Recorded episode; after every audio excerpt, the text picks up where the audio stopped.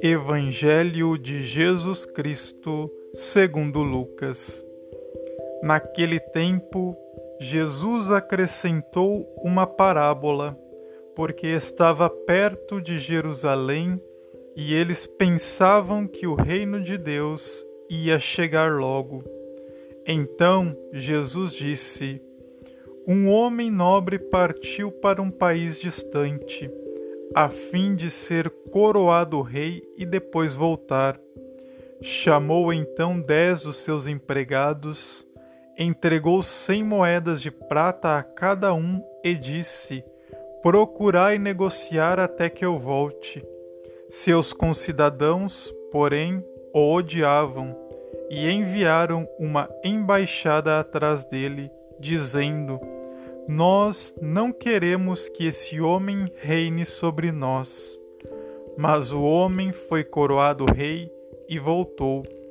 Mandou chamar os empregados, aos quais havia dado o dinheiro, a fim de saber quanto cada um havia lucrado.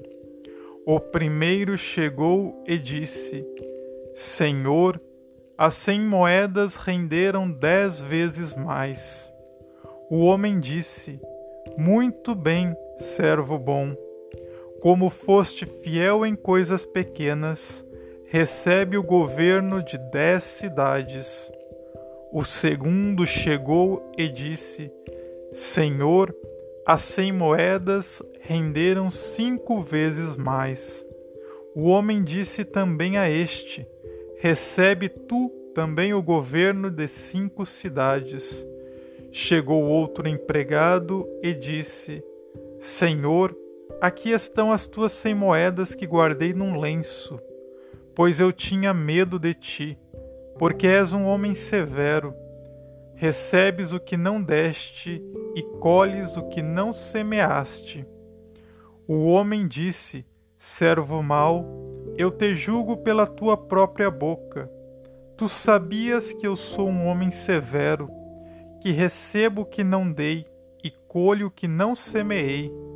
Então, por que tu não depositaste meu dinheiro no banco? Ao chegar eu retiraria com juros.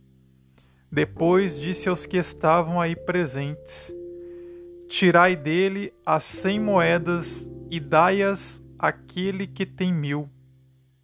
Os presentes disseram: Senhor, esse já tem mil moedas. Ele respondeu: Eu vos digo, a todo aquele que já possui será dado mais ainda, mas a aquele que nada tem será tirado até mesmo o que tem. E quanto a esses inimigos que não queriam que eu reinasse sobre eles, trazei-os aqui e matai-os na minha frente. Jesus caminhava à frente dos discípulos, subindo para Jerusalém. Palavra da salvação.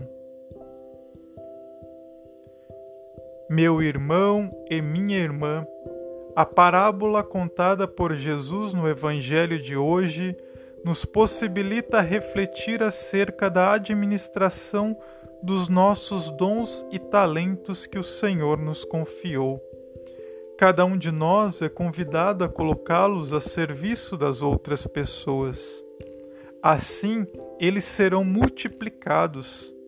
E por isso somos chamados a cultivar a nossa relação com Jesus, para podermos, à luz do Evangelho, partilhar os nossos dons e talentos com as outras pessoas, principalmente as que se encontram mais fragilizadas e à margem da nossa sociedade.